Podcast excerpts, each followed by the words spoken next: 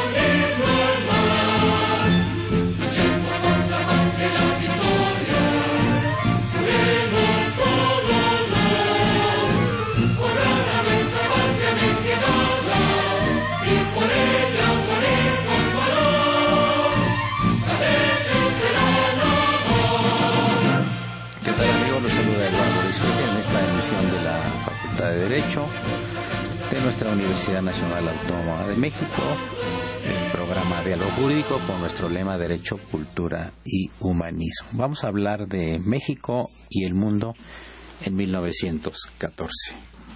Agradezco mucho la presencia de los siguientes invitados al panel para tratar este tema tan interesante, que es el doctorando don Faustino Aquino, investigador del INA.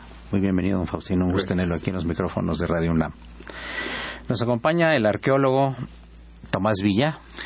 Muy buenos días a todo el público ni más ni menos que nieto de don Pancho Villa. Querido amigo el doctor Andy, Javier Correa Montejo, productor y documentalista, que vale nos ha hecho favor de acompañar aquí en este programa. Gracias, Andy, por tu presencia.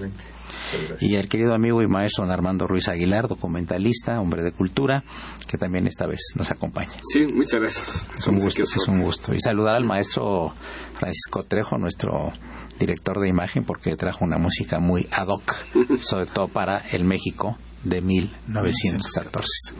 Un año muy revuelto, un año muy complejo, un año de una invasión a Veracruz, muy delicada. De la toma de Zacatecas. La toma de Zacatecas, en fin. Varias. Posterior a la muerte de, Pino Suárez y, y, de, y, de, Madero, etcétera. Y pues el mundo convulsionando, sobre todo en Europa, con el asesinato, ¿no? De Le damos la palabra para que nos dé un, eh, panorama general al arqueólogo Tomás Villa. ¿Cómo andaba el mundo Tomás Villa? Pues y luego le preguntaremos al maestro Armando Ruiz Aguilar cómo andaba México en 1914 y luego continuamos todos. Pues, Por favor. 1914 es un año como de definiciones. Eh, por ejemplo, eh, tenemos el caso de que se inaugura la primera eh, línea aérea en el mundo. La tecnología pujante eh, empieza a transformar. ¿Cuál fue la línea aérea? Ah, era una pequeña, un pequeño grupo de aparatos que trabajaban en Estados Unidos. Americana. Americana, sí. Pero dentro de esta, de este mundo cambiante también eh, es en este año en que comienzan a hacerse los viajes por el canal de Panamá. Claro. ¿sí? que cumple también este, este año su centenario. Y eh, fue un año de definiciones, termina eh, una serie de problemas políticos que terminarán, como usted bien dicho, eh, dijo, perdón, con la muerte de Francisco José, el sucesor del imperio austrohúngaro, muere en, en, en Sarajevo, y eso decantará la Primera Guerra Mundial. Entre el primero de eh, agosto y el 5 de agosto, todas las grandes potencias europeas se declaran la guerra entre ellas y comienza una guerra que durará cuatro años, cuatro muy largos años y tendrá repercusiones hasta nuestro hasta nuestros días de la forma en que se estructuró el, el mundo a partir de ella, ¿no? Además de los que cerca de 8 millones de muertos que, que tuvo la, la, la, Primera Guerra Mundial, ¿no? Sí, algunos calculan que fueron 10 millones de muertos, ¿no? sí. Contra 60 millones de la Segunda Guerra Mundial, ¿no? Sí. Quiere decir que estamos en presencia de dos guerras terriblemente sangrientas. Terrible. Aquí es donde se inauguraron las trincheras famosas, ¿verdad? Sí. El gas mostaza. Sí, sí. Comenzó siendo una guerra de caballitos.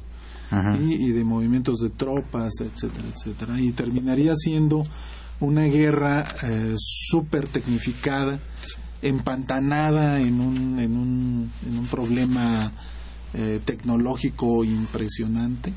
Y terminaría siendo una la primera gran guerra moderna no aviones submarinos este cañones de precisión eh, los primeros proyectiles eh, bueno la ametralladora, la ametralladora Ahora, país participantes estaban Turquía, Italia, Sí. Francia, Alemania, Bulgaria, Austria. Austria, Hungría Hungría, ¿verdad? Rusia Rusia, sí. Sí, sí.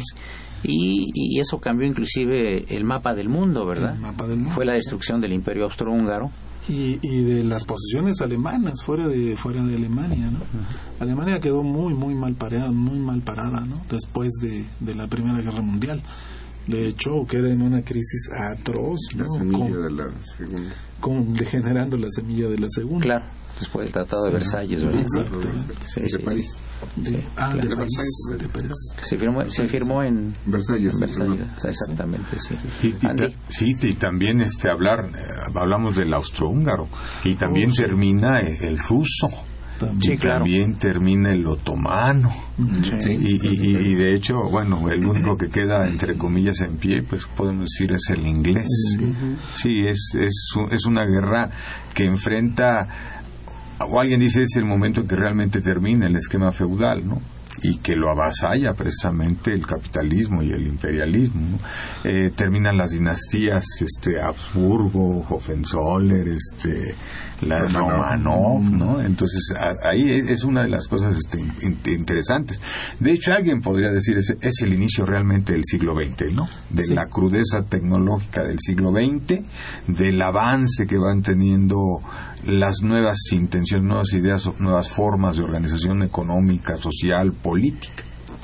También se, se cambia el, el, el- el mapa del Medio Oriente, ¿verdad? Sí, Sí. todo, todo. Todo, Sí. Las repercusiones son, son tremendas. ¿no? Y México, pues, es está en una época muy convulsa también. ¿verdad? Claro. No, y además se, se estrenaron muchas cosas. De la Primera Guerra Mundial parece que no, pero se estrenaron muchas cosas en México. Eh, en Zacatecas, por ejemplo, la, la utilización de la artillería en la batalla de Zacatecas Ajá. fue un ejemplo de cómo se debía de ocupar la artillería en las nuevas guerras, ¿no? Avanzando con cortinas de fuego a- hasta llegar prácticamente a los pies del enemigo y luego el, el asalto final, tal y como se desarrolló en la batalla de Zacatecas. O en 1915, cuando se estrenan en México las- los sistemas de, de nidos de ametralladoras con campos de, de- de minados, con, con alambre de púas, con, este, con, con minas, con, con luz eléctrica para alumbrar el, el- el área, con fosos en donde están los, los, los hombres disparando, etcétera, etcétera. ¿no? O sea, la, la revolución se transformó en ese año también. Y además el bombardeo aéreo. Aéreo. Mazatlán, 14. Se estrena México. Efectivamente, Sí. Sí, sí, Eso- va a ser muy, muy interesante para la parte mexicana porque mientras Europa está desangrándose y demás, atrás tenemos hasta los norteamericanos, ¿no? Que están muy, muy, muy cautos, sobre todo en el aspecto pues mexicano que le habían retirado el apoyo hasta Porfirio Díaz lo que les va a interesar muy, muy este, en particular es, el petróleo. Cuando analizamos el mapa de, de, este México, los pozos petroleros en todo el periodo siguieron haciendo las extracciones de este petróleo y demás, como que fue esto, una tierra aparte, mientras aquí este, las diferentes facciones intentaban dar un modelo de, país nuevo, esta raíz de lo de Porfirio Díaz, de esa caída. ¿no? Y entonces vamos a ver que hasta en el 14 también va a haber muchos este, acontecimientos cronológicamente, como amanece este el año con la batalla de Stojinaga, vamos a encontrar también en la, esa, para la posteridad la película que va a filmar Villa, eh, para la Mutual, que desafortunadamente se han perdido todos estos rollos y demás, y lo que vamos a ver también es ese encuentro, esas posiciones, los consejeros de los Estados Unidos, algunos antiguos este, amigos ingleses y franceses con las diferentes facciones y demás, pues van a determinar este, el rumbo de, la Revolución Mexicana, ¿no? Son los grandes años, sobre todo para los ejércitos populares de este Villa, este Zapata, se van a recomponer los constitucionalistas y vamos a tener también una serie de este, proclamas ya para la, la parte interna, las grandes batallas, como hemos visto, de Ojinaga, de este Zacatecas o demás, del lado zapatista se va a ratificar este el plan de Ayala, van a tener sus, sus mejores épocas, y es lo que vamos a encontrar este en paralelo, ¿no? También una oportunidad este aquí en México a raíz de la soberana convención revolucionaria de que se tuviera un, este, un gobierno pues más popular en contraposición a lo que se planteaba con el carrancismo, pero el apoyo dado a los Estados Unidos definitivamente va a normar este el curso, este el pulso de la, de la revolución este, mexicana. Entonces va a ser muy interesante en paralelo que estemos este, analizando esta situación de lo que pasaba en México y, este, sus repercusiones. Hay una hay una anécdota, amigos del auditorio, seguramente los panelistas la conocen, que cuando estaba eh, México invadido el vecino país del norte, en Veracruz, eh, se presentó sorpresivamente en París, en la Embajada de México en París, don Porfirio Díaz, con su uniforme de gala. ¿Qué se le ofrece, general? ¿verdad? Le dijeron ahí, es que vengo a, inscribirme para combatir a los vecinos del norte en México, porque yo soy un patriota. O sea, él fue a inscribirse y a dar sus servicios como general para para la causa contra los vecinos del norte. Sí, siempre manejó eso. Ese, eh, cuando le preguntaban los periodistas en Europa que si regresaría a México, él siempre dijo, solamente si mi país se viera invadido por alguna potencia. Y por, eso se, por eso se presentó, ¿verdad? Sí. Muy bien. Eh, tenemos eh, los teléfonos amigos, el 5536 8989 repito 55 36 89 89 y la da sin costo lo repito dos veces 01800 50 52 688 01 850 52 688 eh, señor eh, Aquino usted está haciendo un libro sobre la historia de las armas. Sí tenemos tres minutos para comentar esto y luego pasamos al siguiente segmento. ¿De, cuándo arranca su libro y dónde sí, termina? Bueno, se trata de un resumen de la evolución técnica que tuvieron las armas de fuego portátiles, porque no, no abordo la artillería, sino únicamente las portátiles. Y es una brevería porque además se, se trata de resumir para que el público tenga una visión general de esta evolución que tuvieron las armas de fuego desde, desde principios del siglo XIV hasta nuestros días, ¿no? ese es el, es el contenido del, libro. ¿Y, el, ¿Y por qué el tema? ¿Por qué? Porque, bueno, en primer lugar he visto que los libros sobre armas son generalmente muy lujosos, muy bien este, ilustrados y por tanto caros, ¿no? Sí, así es. Este, y pues son voluminosos, etcétera, etcétera, ¿no? Este, entonces yo me parece que falta un pequeño resumen económico que en cosa de 40 minutos la gente tenga una visión general, pero no por eso superficial. Claro. Entonces se me hace que un, que un trabajo así podría ser muy útil, ¿no? Claro. Incluso para gente que no quiere clavarse en el tema, pero que en un momento dado tiene dudas o necesita saber cómo, cómo fue el, uso de las armas en determinado siglo, en determinada guerra, pues pueda tener un librito de consulta que lo saque del problema, pues, digamos, rápido, ¿no? Sí, sí, Andy. Sí, hace Faustino un análisis técnico del arma, inclusive los componentes, qué se vivía, qué había, por ejemplo, de facilidad en materiales y por qué va evolucionando en términos también de los propios materiales y en el costo del arma.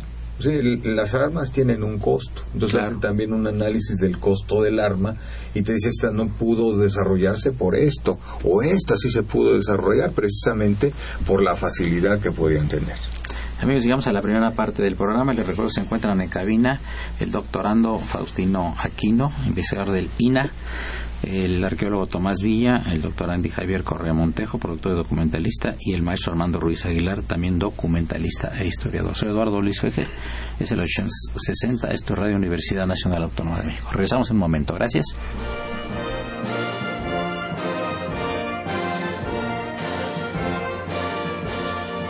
Su opinión es importante.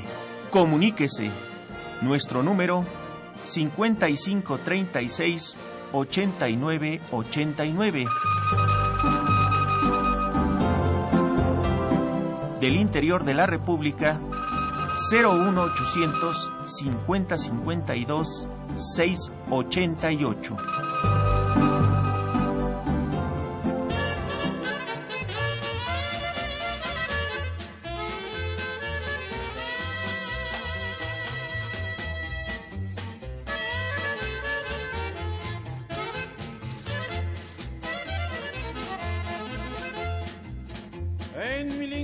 Zacatecas hubo una gran matazón de huertistas y villistas. Quedaron hechos montón. 1914 se conmovía la nación al saber que en Zacatecas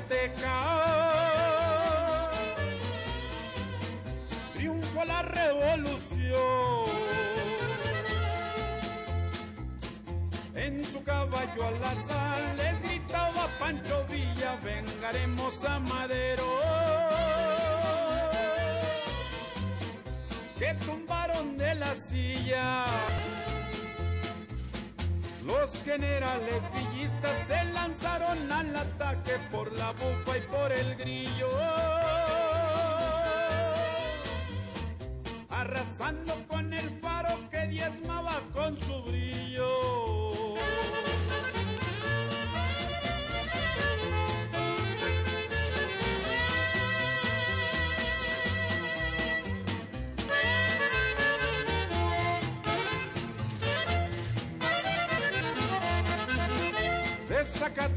Señores, es don Pampilón Atera, fortinado en Guadalupe. Sostuvo la balacera por la división del norte, Zacatecas fue tomada, muriendo muchos villistas. Pues no acabamos de felicitar al padre Cronos por la, porque la música está muy ejemplificativa de, de lo que pasó, ¿no? Este, yo creo que ha habido una influencia histórica en la historia de México, que sea redundante, eh, el problema del petróleo en México, ¿verdad? Sí, y, y, el año 14 fue un año clave para esto. Claro, ¿Qué nos puede pues, decir Tomás Villa al respecto? Pues el gran bono de, eh, económico de los norteamericanos durante la Primera Guerra Mundial fue el petróleo. Eh, eso les permitió eh, bajar costos de producción, eh, intensificar la, la, la producción de, de, armas y tecnificar el ejército norteamericano. Cosa que. Lo baratísimo, ¿no? Ajá, no, lo tenían regalado. regalado, regalado. Porfirio Díaz no les cobraba. No, no, Porfirio Díaz no les, no les cobraba nada. Ah, no. Madero me Madero parece por que un centavo que les quiso cobrar lo mataron. y por eso se murió. sí. Y este y mientras como bien dice aquí nuestro amigo, eh, mientras que el resto del país estaba en revolución, la zona petrolera no tenía ninguna ningún cambio. Hasta y, y al contrario, tenía un sistema específicamente de resguardo, de tenía resguardo. un ejército propio. propio. pagado por los, las compañías norteamericanas e inglesas. Que por cierto que parece que se molestó el presidente de los Estados Unidos con el embajador Henry Lane Wilson, ¿verdad? Sí. Y cuando llegó allá lo castigó, ¿verdad? Lo destituyó. Sí, lo destituyó, ¿verdad? Porque sí es un hecho que actuó sin, sin instrucciones, por iniciativa propia, por una animadversión especial que tenía contra Madero. Fue que este cuando se da el golpe de estado contra contra este Madero por iniciativa propia Wilson participa. Es una, es, es una El pacto de la embajada, ¿no? pacto de la embajada, sí, los organiza, él organiza el, este, el cuerpo diplomático para tratar de convencer a Madero de que renuncie. En la embajada están haciendo panfletos en contra de Madero. O sea, es una intervención Descarada. eh, Descarada. eh, descarada, ¿no? Pero sí es un hecho que sin instrucciones de su gobierno. ¿no? Que aquí hay que decir que ese año cambió. El 13 fue año de cambio de gobierno Sí. para los americanos Para en su presidencia. De Tafa Wilson. Que tra- el presidente Woodrow Wilson, ¿no? Wilson. Ah, sí, de Tafa Wilson. Y luego también esto es interesante llegar hasta recordar que este, en esos años los principales productores de petróleo eran México y Hungría, ¿no? Entonces ahí en el juego pues político éramos como la reserva, la, la teníamos cerca y había que agotar incluso allá este, en Europa y estaban lejos de las de, este- de la, de la mina de este fuego. No creo que también eso sería interesante a- este, analizar la estrategia de los Estados Unidos para preservar aquí su patio trasero, la cuota de, de- de este petróleo en, en- en lo que está en Europa pues se gastaba hasta en la propia guerra, ¿no? Yo creo que también es un elemento a considerar. Y que tanto en los tiempos actuales también el petróleo es un factor muy importante mundial, ¿verdad? Hasta la Sigue siendo, mientras no haya otra cosa que pueda sustituirlo, ¿no? Siguen dándose guerras por el ¿Verdad? petróleo. Sí, absolutamente, en todas partes Pues del ahí mundo. ¿no? tenemos a Irak, ¿no? Que Sí. amplifica todo el... Ajá. Eh, eh, don Faustino Aquino, y con relación a las armas en la Primera Guerra Mundial, Sí, bueno, este, mm, ya, ya Tomás mencionó que es una guerra que se estanca, ¿no? Este, porque yo, yo creo que el pensamiento estratégico, político, estratégico siempre, siempre fue a la saga del pensamiento científico-tecnológico. Siempre, lo, tecno- científico-tecnológico siempre estuvo un paso o varios pasos adelante, ¿no? De manera que cuando estalla la Primera Guerra Mundial, los grandes, los gobiernos de las grandes potencias llegan con una mentalidad del siglo XIX.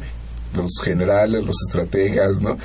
Creen que va a ser una guerra como en aquellas guerras románticas en que el soldado va de frente contra el enemigo, ¿no? Los franceses Con la los franceses con las banderas desplegadas, los franceses presumían de ser los más valientes porque se lanzaban contra las trincheras enemigas, ¿no? Pero lo que no habían tomado en cuenta es que ya habían inventado la ametralladora. Entonces, por las ametralladoras, básicamente que la guerra, la Primera Guerra Mundial se convierte en una guerra de trincheras, Sí. una guerra estancada en la que ninguno de ambos bandos puede avanzar gran cosa en, en territorio enemigo porque lo rechazan de inmediato, ¿no? Entonces, este, eh, bueno, de, de hecho el general Montgomery eh, afirma en su libro sobre la historia de la guerra que la ametralladora es el arma que más ha matado gente en, en- en la Todo- historia, en toda la historia. Incluso más que la bomba atómica o que no.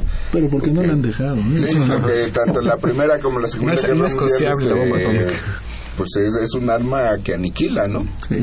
Y eso convirtió a la primera guerra mundial en una guerra podría avanzar en el campo enemigo, sino hasta que inventan el tanque. Claro. De hecho, la caballería, por eso si en un principio la, en la Primera Guerra Mundial los caballos fueron aniquilados, pues cuando inventan el tanque eso es lo que rompe esta, esta Este situación es- estática ¿no? de, de la, de la guerra de trincheras. Y por ejemplo, el armamento eh, que tenía el ejército mexicano, incipiente ejército mexicano, digamos, en, en la época de 14, De 14. ¿de dónde, dónde era proporcionado, bueno, Tomás? Bueno, este, el, el- teníamos una buena dotación de Mausers eh, alemanes, que fue el mejor rifle de, de la Primera Guerra Mundial. Es un rifle eh, de la última, del último, los últimos 25 años del siglo anterior, pero era un rifle de muy alta calidad. Este, podían meter una, una bala a dos kilómetros en donde quisieran, ¿no? Era un rifle muy, muy bueno. Y tenían, se habían comprado dotaciones eh, de ametralladoras Maxim y Hotchkiss. Sí, tanto francesas como, como norteamericanas. Y se estuvieron trayendo. De hecho, antes de la invasión no- norteamericana de 1914, la invasión a Veracruz, eh, uno de los pretextos fue la, la llegada del Ipiranga con armamento alemán, en donde eran algo así como Mausers. 600 mil este, dólares de armas, municiones, y traían eh, algo así como 50 mil fusiles y eh, otros tipos de armamento. ¿Encargados por el gobierno mexicano? Encargados por el gobierno de Huerta. Huerta. De Huerta, sí. sí. Y los bajan en Puerto México en aquel tiempo, Coatzacoalcos. Coatzacoalcos, sí. Eh, sí había nivel tecnológico, yo creo que sí había los cañones, este, Scan- Scanner Canot, Eh, sí, el Shomon Mondragón. Mondragón. Y, y- y De que eso sí hay que hecho- apuntarlo, de que el hecho, Chomón Mondragón es De modificado. hecho, por México comienza a producir armas ya desde el porfiriato. desde el porfiriato. El- Cañón el- Mondragón se refiere a este al- el, de- el del papá de, de Nahui Olin. Exactamente. General Mondragón. El que luego Mondragón, que era un armero de nivel Que internacional. fue, que, que fue la- sí, exactamente, sí, que se sí, convirtió en el M1 sí, de sí, la sí. Segunda Guerra Mundial, o sea, a, a ese nivel, que fue el arma eh, clave norteamericana. Sí, sí, el, el diseño del primer fusil automático, semiautomático Semiautomático. de la historia. Y de, de hecho tenía el prestigio tan especial Mondragón que el último evento del centenario de la independencia, que ya estamos hablando de octubre de 1910, fue precisamente una comida por el éxito de las maniobras militares que había dirigido Mondragón. Mondragón. Eh, tenemos aquí una llamada del señor Eduardo Cruz de Iztapalapa que pregunta lo siguiente. ¿Es cierto que fue un militar mexicano el que diseñó el fusil automático? Sí, sí, Mondragón. precisamente. Ah, fue Mondragón. Sí, el primer fusil automático que incluso se llama fusil Porfirio Díaz, modelo 1910. Ah, Sí. ¿Y existe? Sí. Sí, sí, sí, claro que existe. Lo siguen, creo que lo siguen fabricando, haciendo réplicas. y- Ah, sí. sí, sí. Para, el, Luego- para el ejército americano es un arma de culto. Claro. Emblemático. Sí, El señor Eduardo Cruz sigue preguntando, ¿por qué en el siglo XIX los combates se hacían más con bayoneta que con el parque? Bueno, no, no, no precisamente más con bayoneta. Este, lo que pasa es que como eran fusiles de abarcar, avancarga de un solo tiro, cuando las tropas llegaban ya a un punto en que era difícil estar cargando, porque cargar, cargar se llevaba varios segundos, pues si ya había que pelear cuerpo a cuerpo, pues se usaba la bayoneta, ¿no? Pero hubo guerras del siglo XIX en las que casi no se usó la bayoneta, como la guerra de secesión. Sí, la guerra de secesión, aunque vemos en las películas formaciones que los soldados llevan la bayoneta. Y el, el hecho es que hubo muy pocas heridas por bayoneta en la guerra de secesión, lo que significa que se usó poco. Luego los remataban Sí, con eso, En ¿verdad? cambio, las guerras, eh, eso, eso se debió un poco a, a que los paisajes de la, donde se celebraron las batallas de la guerra de secesión eran a veces muy pantanosos o montañosos. Entonces no era como en Europa, de las grandes planicies donde se podían hacer las grandes formaciones de infantería y había choques de las columnas de infantería y sí se usó más la bayoneta. Entonces depende mucho de qué guerra estemos hablando para decir que la bayoneta se usó o no se usó. Eh, el señor Cruz sigue preguntando, ¿cuándo sale el libro del maestro Aquino y su precio tentativo? Pues el libro del maestro Aquino, yo, yo siento que está saliendo por ahí del mes de noviembre, pero con mucho gusto hablaríamos precisamente dónde lo vamos a distribuir a través de Y qué. felicita al padre Cronos por la musicalización y por la ambientación. ¿Eh? ¿Qué tal, padre Cronos? Fuiste, fuiste muy, muy felicitado. Eh, quiero comentarles que eh, el próximo lunes, primero de septiembre, va a haber un homenaje al distinguido jurista mexicano, el doctor Héctor Fixamudio. Es una mesa redonda que coordinan José Ramón Casio, el ministro, y Diego Valadez, prestigiosísimos juristas, uno de ellos ministro de la Corte. Y el programa eh, eh, se va a referir a los diversos aspectos y facetas de, del maestro Fixamudio. El señor rector hablará de Fixamudio, el universitario. Eh, Sergio García Ramírez, de Fixamudio, el jurista. Raúl Cervantes, de eh, Fixamudio, ciudadano. Eh, el maestro, por el ministro José Ramón Cosío. Y el investigador, que lo es el maestro Fix, a cargo del prestigioso Diego Valadez. Y eh, el hombre de su tiempo, así le tituló el hijo del maestro Fixamudio, que es también el prestigioso jurista don Héctor Fix Fierro. Director, por supuesto, del Instituto de Investigaciones Jurídicas de la UNAM. El moderador va a ser el ex rector y presidente en turno del Colegio Nacional, el doctor Guillermo Soberón. Va a ser en el aula mayor del Colegio Nacional, Donceles 104, Centro Histórico, México DF, a las 11 de la. Estoy hablando del día primero de septiembre a las 11 de la mañana. Llegamos a la parte media del programa, amigos. Eh, agradezco eh, la presencia y continuaremos con ella de los eh, distintos panelistas, Faustino Aquino, Tomás Villa, Andy Javier Correa Montejo y Armando Ruiz Aguilar. Soy Eduardo Luis Fejer, esto es 860, esto de Universidad Nacional Autónoma de México. Gracias.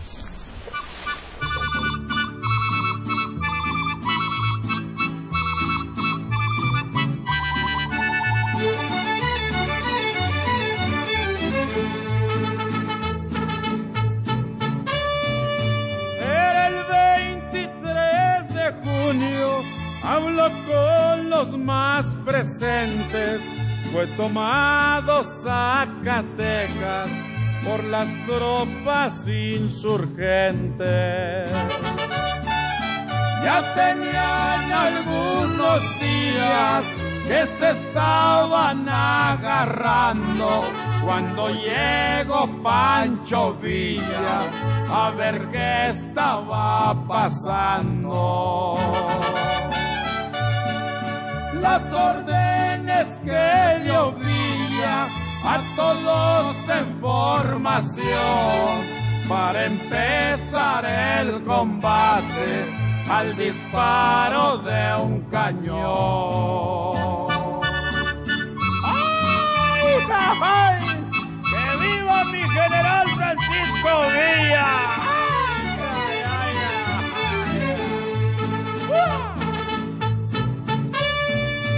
Al disparo de un cañón, como lo tenían de acuerdo, empezó duro el combate, lado derecho y izquierdo.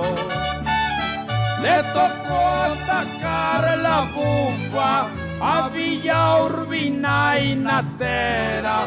Por allí tenían que verse lo bueno de su bandera. Las calles de Zacatecas de muertos en tapizada, lo mismo estaban los cerros por el fuego de Granada.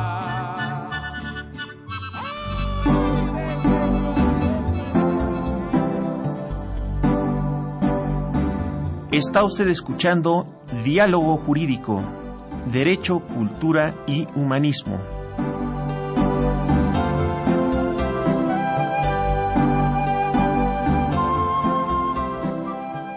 A través del 860 de AM. El alma mater del cuadrante. Muy bien, escucharon la voz del padre Trejo, del padre Cronos, ni más ni menos. Eh, Gloria del Carmen Osorio Ortega, a quien agradecemos su llamada desde Tlalpan, le pregunta al- a los panelistas una duda: ¿quién asesinó a Venustiano Carranza? Ay, pues. Andy este, Correa. Sí, bueno, eh, se dice que son las tropas del general Rodolfo Herrero en el lugar que se llama Tlaxcalantongo. Él iba en franca huida después de que fue acosado por las fuerzas de los aguaprietistas. Y entonces... eh, plan de allá- Agua Prieta. Sí, del plan de Agua Prieta. Obregón, Calles, Los norteños, etcétera, etcétera. los sonorenses. Sonorenses. sonorenses. Sonorenses. Y ahí lo, lo asesinan, ¿no? Digo, una bala, quién sabe de quién, pero pues de las fuerzas de este señor Rodolfo Herrero. Como decían, cuando vayas a Tlaxcalaltongo, cuídate porque allá a Barbastenango le sacaron el mondongo. Eso, eso lo, eso lo decían en aquella época, ¿verdad? Sí, ¿Tú lo sabías? Sí, te- quería hacer una precisión tú con relación a... Sí, la- cómo no, antes de que suceda otra cosa y, y alguien se dé cuenta.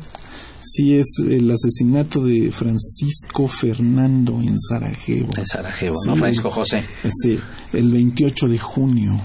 El 28 de junio. Sobrino de nuestro 1914. emperador Max. Sí, sobrino de Max. Claro, claro, porque eh, el, el, el, el- el rey de Hungría y emperador de Austria era Francisco José. Francisco José. Y su hermano que le seguía en el orden era Fernando Maximiliano. Creo que era el que quería Maximiliano que sus- lo sucediera en México. En México. Sí. Al que asesinaron. sí, sí, Maximiliano quería que el asesinado en Sarajevo fuera el, su sucesor Y, en México. y también también este tuvo dos sucesores trajeron trajeron un niño pequeño de provincia verdad Sí, no, bueno, Maximiliano tiene un hijo, pero adopta al, al nieto, Nieto de de, Iturbide. Iturbide. Sí, No, ah, no, no, no, no, Agustín. Agustín Agustín Agustín sí Agustín III le decían Agustín. III Sí, pero parece que lo adopta para presionar a su hermano Ajá. para que le cediera a, a- a su heredero. Pero yo creo que también le tenía un celo Francisco José un poco a Maximiliano porque lo, te- lo tenía minusvalorado. Lo hizo renunciar a todos los títulos para venirse aquí como emperador verdad Sí, porque Maximiliano tenía un tenía más carisma que Francisco José. Entonces sí, este como que siempre lo trató de relegarlo lo más lo más que pudo. ¿no? Sí, Sí.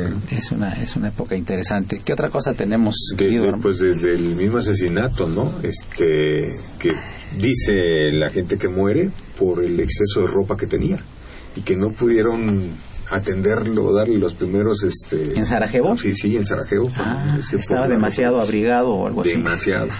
A él y bueno, a su esposa, que el, el segundo balazo no era para la esposa, sino para el eh, para el gobernador de, de Sarajevo, ¿no? Pero se lo dieron también a la esposa. Para entrarle. Sí, se- ¿Y qué es lo que si, si nos preguntamos como historiadores dos cosas? ¿Qué querían y qué se logró? ¿Qué querían? Pues yo creo cada quien, pero se logró 10 millones de muertos. El 10% de la población del- de la República Mexicana, un poquito menos. Si imaginan ustedes 10 millones, mucha gente joven. Gente de 20, 22 años. Sí, sí, bueno, lo, lo que pasa es que el orden internacional estaba momento, en ese momento estaba pensado precisamente para que no hubiera una guerra, una serie de alianzas y contraalianzas, contrapesos, ¿no? Pero este hecho inesperado, o sea, totalmente que salió del hizo exactamente lo contrario, hizo que traen de acción toda una serie de compromisos Exacto. que llevaron a la guerra. Porque además ellos creían que, que, bueno, sí iba a ser una guerra como las del siglo XIX, que no iba a durar mucho ni iba a ser catastrófica y que nada más iba a ser una cosa de entre ejércitos y ya, ¿no? Pero resultó siendo una guerra larga, muy sangrienta y que además fue de las primeras este, no la primera, porque la primera guerra que involucra a la población civil en la masacre es la guerra de secesión estadounidense, pero sí fue la que la llevó a una escala que nadie se hubiera imaginado. ¿no? Y hay un, un Hay detalle un- Ujú, este, sí. Tomás está hablando de, de la posición de, del general Díaz, el exiliado en Francia, eh, vive en Biarritz, una playa por allá, y viene la movilización de los franceses, estamos hablando del verano del 14. Él era un, personaje en, en Francia y lo conocían muy bien en esta población, una población de pescadores. Lo van a ver a Porfirio Díaz para que les hable de la patria. Y él les da un discurso a los franceses movilizados precisamente antes de que se presenten ya a formar parte del ejército. Es un, un detalle especial que lo van a ver a él, ¿no? Ahora, lo curioso del asunto es que él combatió a los franceses y se acabó exiliando en París, En ¿verdad? París. En París. Entonces, unas paradojas de la vida, ¿no? y su y el que lo recibe le- el, el que le le da su visita de por allá por los inválidos es uno de los generales que vinieron en- a- a- a- con la con, la intervención francesa Se van a saludar muy civilizadamente, ¿verdad? Sí. No, y le- la anécdota cuando le entregan la espada de Napoleón y le dice, le dice, yo, le dice Porfirio Díaz, yo no soy digno de, de tener esta espada en mis manos, ¿no? A, a lo que este general le dice, después de las manos de Napoleón no ha estado en mejores manos que en las de usted, ¿no? Es parte del rollo. No, le tenía un enorme reconocimiento él allá en, en Europa, ¿verdad? En general. Lo siguen considerando el presidente de México, ni más ni menos, ¿no? Sí, y bueno, dentro de los viajes que hace ahí, está en España, va con el rey de España, este, va a las maniobras militares del Kaiser Del alemán, Kaiser. o sea, sí, sí, tenía un súper reconocimiento allá Porfirio. Y en este 14 es, pues yo podría decir que realmente el último acto, entre comillas, público en el que él participa para eso. Yo lo que quería aportar aquí también, bueno, es, es el tiempo, es, este es muy salvaje, ¿no? Pero por ejemplo también hay que recordar que hasta el 14, este, en Europa, aparte de, las guerras, de la recomposición, de todos estos cambios y demás, van, los, que van a pasar la mal en particular son los anarquistas y los socialistas, ¿no? Va a haber muchos muertos, que eso también va a esto, obligar a un éxodo curiosamente hacia los Estados Unidos. Y aquí en México lo que vamos a encontrar también como algo curioso es, digamos, es un capítulo que se conoce poco que es durante la estancia de, de, Pancho Villa y Carranza, va a haber otras expulsiones a los jesuitas allá pues para, para Chihuahua y demás, ¿no? Los jesuitas que han que fueron corridos en la época de Santana, en la época del en 1767, van a tener una última corrida por Pancho Villa ordenada por este Carranza, precisamente está en el 14, ¿no? Eso estaría dentro de esas cuestiones culturales o ideológicas de que también son dignas de analizarse para este año de 1914. Sí, porque en el siglo XIX y XVIII siempre habían expulsiones de las órdenes religiosas aquí en México, ¿verdad? Sí. Eh, unas eh, se lavan de otras o, algunas se metían en política, etcétera, pero sí era, era una constante de, problemas. El señor Juan Manuel Pisano del Tutitlán, ¿qué de cierto acerca de supuestas profecías en las pirámides? Sobre el año de 1914 y el inicio de una nueva era. ¿Habían ustedes hablado, oído hablar de eso? El arqueólogo Tomás pues no, no, tiene nada que ver con la arqueología, ¿eh? Pues mire, de que fue el inicio de una nueva era, sí fue el inicio de una nueva era. se creó un, un orden mundial totalmente diferente al que había existido y las reglas del juego eh, fueron totalmente cambiadas. Pero estaba profetizado. ¿Estaba profetizado? No, pues ahí sí, quién sabe. que nos pasen la bolita. Nunca habíamos oído hablar de eso. No, sí, no. Ajá. Y. Eh, ¿Qué otra cosa importante ocurrió en México en el año 14? Bueno, tenemos como un hecho muy importante, aparte de la salida de, de Huerta, la, la convención, la soberana convención eh, de Aguascalientes, eh, al salir Huerta del poder en, México, eh, se abalanza la, parte, digamos que la parte de Obregón llega a la Ciudad de México y la toma, y entonces empiezan a tener un diálogo con la División del Norte, en particular, al ser la fuerza más poderosa de la revolución, y que había tenido problemas con Venustiano Carranza, se habían separado de los de los de los este del, grupo carrancista. La, la, parte de la, de, la, de la convención. Y aquí sucede una cosa muy, muy interesante y muy extraña.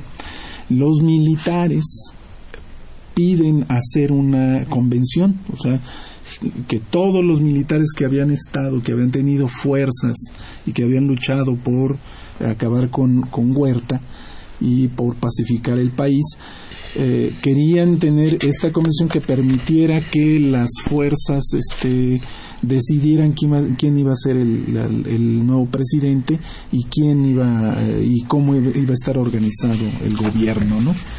Y eh, entonces Venustiano Carranza no quiere realizar la convención. Primero les dice, vamos a hacerla en la Ciudad de México, en un territorio que ellos dominan, eh, las fuerzas de la División del Norte y otros grupos con ellos dicen, no, pues, ¿cómo vamos a ir a la boca del lobo? Mejor lo hacemos en un punto intermedio, la desarrollan en, en, este, en Aguascalientes. Entre tanto, este, Venustiano Carranza se declara presidente de la República. Primer jefe, jefe primer jefe y presidente de la República, eh, interino. interino. Y, este, y la convención, por su parte, se declara soberana. Y, nombra otro. Y nombra otro. Eulalio, ¿no? Y va, Eulalio, sí. Y va a terminar eh, en una guerra civil. En una guerra civil, enfrentados los dos poderes, ¿no? Los dos proyectos. Pero yo creo que un gran visionario, eh, según yo veo, eh, Madero, pues por supuesto, por la cosa de la no reelección, pero gran visionario inclusive jurídico, por lo de la Constitución 17 fue Venustiano Carranza, ¿no? Sí, claro. La Ah, visión que tuvo, ¿no? De, de- Tenía, tenía cierto, cier- ciertas posiciones que de avanzada en, en algunos aspectos, pero muchos otros aspectos de avanzada pues los tenían las otras fuerzas, ¿no? Los Se los- se los imponen a Carranza. Claro, se los- Porque se los Carranza había pensado sí. más bien en, en casi casi dejar intacta la Intacta constitución la- del sí. 57, ¿no? Sí, Exacto. el- su proyecto es rebasado por los intelectuales. El proyecto de, de- de él que, que él presenta es rebasado. No, y y además, eh, en el 17, con la Constitución, le quitan las banderas a los demás Al grupos, zapatismo, al, zapatismo, la cuestión agraria, al villismo, toda la cuestión de la democracia y de la, y de la educación, y a otros grupos por ahí les, les quitan otras, otras este, banderas, ¿no? Y sin embargo, la vanguardia en el artículo tercero, en el 27, y el referido también en, y en el 123. 123 eran de otros grupos esas, esas banderas. ¿no? Amigos, llegamos a la penúltima parte del programa. Saludamos al doctor Weinstein, quien felicita al panel y especialmente al maestro Aquino por su cultura y conocimiento de las armas. Muchas gracias. Un saludo al maestro Weinstein. Continúen este el 860. Vamos a pasar a la última parte del programa. Gracias.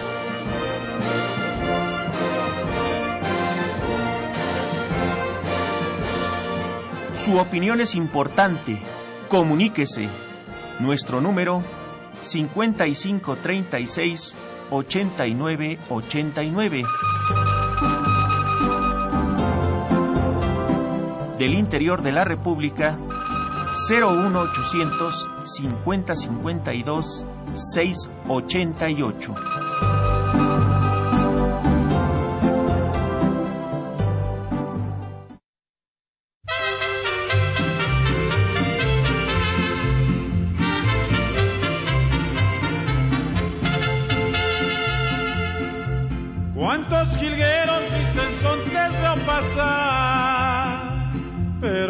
Triste cantan esas avecillas.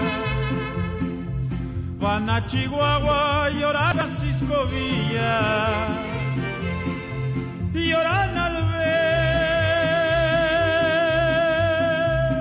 aquella tumba donde descansa para siempre el general. Sin un clavel,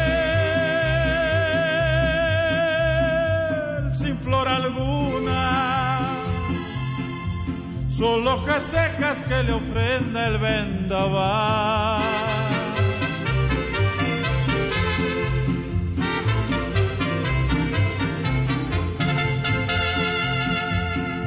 de sus dorados nadie quiere recordar que Villa duerme bajo el cielo de Chihuahua. Solo las aves que gorjean sobre Parra a llorar sobre su abandonada. Eh, me acaban de traer un libro del maestro Héctor Anaya, quien saludamos con el afecto de siempre. Es un, pues un gran escritor, un gran historiador, eh, tiene muchísimos libros y ahorita nos manda uno que me parece particularmente interesante, particularmente interesante, se llama El Patrimonio Intangible, Hábitos, Costumbres y Expresiones Populares de Héctor Anaya. Promociones y proyectos culturales siglo XXI SADCB es la editorial, repito, el patrimonio intangible del maestro Héctor Anaya que escribe, yo diría con una expresión coloquial amigos, muy pero muy sabroso. Los libros Bell se devoran. Pero vamos a regresar al año de 14 ya como epílogo de este estimo interesante programa. Sí, maestro Armando eh, Ruiz Aguilar. Bueno, ya en el último trimestre, lo que vamos a, ver este, en, en esta cronología, de que están por abandonar eh, Veracruz los, los norteamericanos que se aposentaron desde el año este 1900, desde el, desde el mes de abril de este 14, incluyendo uno de los participantes fue Jack London, de que luego va a sacar este, algunos libros muy interesantes, incluyendo uno sobre este, escritor. México. Sí, estuve ahí este, en las huestes en, en, este, en Veracruz y demás. ¿Qué este significaba? Este, ¿Qué debería de, de este significar ahora? Pues precisamente es esa presión y el júbilo popular cuando la gente, sobre todo en la Ciudad de México, ya tiene la noticia de, de que zarpan y demás, es un júbilo este, indescriptible, casi casi parecido hasta el del 48. ¿Cuánto tiempo estuvieron aquí? De abril a noviembre de este 1914, perdón, ese- eso fue este, el tiempo. Veracruz y la Ciudad de México, No, ¿verdad? Jamás estuvieron No, este, nada más en Veracruz. así. Estuvieron. En, en, en lo que nos toca a nosotros, ¿no? Pero también 14 los norteamericanos invaden Haití y también Santo Domingo. Y también este, en Acapulco también hay una, estuvieron este, ahí, Pero vinieron eh, algunos mandos militares a la Ciudad de México, Más americanos. Y, y los consejeros, ellos estaban así mo- moviendo las fichas y demás, este, eran así las, las presiones que había en la época. Pero como estaba muy reciente, bueno, todavía estaba este, en la imagen la, la invasión este, americana y luego con, con la de Columbus, pues se va a sentir ese nacionalismo que había en aquellos tiempos. Entonces va a ser muy interesante porque ya en la retirada de los americanos, pues va a ser este, ocupada la ciudad por los zapatistas, Obregón va a salir este Carranza, se van a aposentar allá este, en Veracruz y esta es última parte a finales de este noviembre y demás es cuando la Ciudad de México y el país tuvo una gran esta, oportunidad de haber ejercido pues un poder popular, ¿no? Y estamos hablando que era muy muy condicionado, muy muy muy seguido este la, la política de este Carranza y demás que en alguna manera era una continuidad este el porfiriato con sus asegúnes y demás, pero lo que planteaban la experiencia de este Villa y Zapata ofrecía una gran oportunidad por un sector popular muy este interesante, ¿no? El, el, presidente pues era Estulario Gutiérrez, ellos estaban este, en las cuestiones militares o demás, pero también algo de que no se llega a mencionar mucho son todos los trabajos que había en las diferentes com- comisiones para pues para sacar el país este, este adelante el- la- en la educación y demás, diferencias que hay, a que aunque hay una, una integración muy fuerte con Villa y Zapata, los trabajos este, en la convención van a tener un ritmo no tan ágil este, y demás, pues era producto de la falta de esta experiencia, la manera de concebir este, la, situación política y demás, pero es un periodo muy interesante, todo ese periodo de diciembre desde el 14, cuando es el encuentro Villa y Zapata de Xochimilco primero, luego la famosa foto este, en Palacio Nacional y demás, y las decisiones de que van a tomar Villa, que también en, en alguna manera a petición de Ángeles, el general Ángeles quiere que se vaya este, este a Veracruz, pero Villa opta por reforzar la frontera norte de hecho, casi eso se podía interpretar en alguna manera como la debacle desde el villismo. Y luego este el apoyo que faltó este, de, de parte de este Zapata para este evitar que ya los, los obregonistas con, con toda esa carga de materiales, las armas que venían de este Veracruz, se reflejó hasta el año este siguiente con, con las derrotas en, en, este, Celaya. Pero va a ser muy, muy importante porque además, siendo también simbólicamente la única vez que se ven en vivo los generales Villa Zapata, toca la Ciudad de México ser la sede de este, este encuentro y lo que significó esto emocionalmente para mucha gente. Pero decíamos hace un rato aquí en el intermedio que la vida en la Ciudad de México seguía normal, los zapatos villistas andaban de compras, visitando cabarets y pasándola bien. Esa era una manera muy muy curiosa también cuando analizamos a la Ciudad de México en la independencia y este en la revolución, pues eh, realmente este el saldo fue saldo blanco, no no hubo un este enfrentamiento de los dos ejércitos populares dispuestos a dar este esa batalla, pues no lo pudieron hacer por el, el repliegue que No, hubo de, y- de la y gente de además- Carranza. ¿no? Además se había profetizado que este que tanto las fuerzas villistas como los zapatistas iban a destruir la Ciudad de México, iban a saquear los comercios, iban a quemar edificios públicos y no sucedió nada de eso, Claro. o sea, Y bueno, el detalle este que también tenemos que ubicar, ¿no? Mucha gente manejó durante todo este tiempo que la entrada tanto de los villistas como de los zapatistas, ellos se dedicaron a hacer un intercambio de prisioneros, ¿no? Entonces estabas para allá, te los doy, tú los matas, ahora tú dame estos y así en un pocarito así con esto que fue la propaganda de, los carrancistas y de mucha gente al decir que había pasado esto en la Ciudad de México y, pues, no es cierto, no es cierto. o la otra también bien interesante que se decía cómo llegaron los zapatistas a tocar a las casas pidiendo apoyo para comer, ¿no? Unas fotos muy interesantes. Sin saquear. también, sin sí, saquear. sí, les ayudaba a la gente, claro. Sí, sí, sí, claro. Entonces, pues fue, fue romper de toda esa idea de malignidad que traían los La mitología. Claro. Sí, claro. No, y, y además eh, entran las fuerzas, por lo menos la- las fuerzas que desfilaron ese día, 6 de diciembre, que venían desde el norte y que ya funcionaban no como división del norte, sino como el ejército de la convención. eh, fueron más de 60 mil hombres. Es increíble eso, espectacular. O sea, espectacular. Hay fotos al respecto, Sí, de filmación y y películas, Película también. Fue el ejército popular más grande de América Latina jamás constituido. Sí, claro, claro.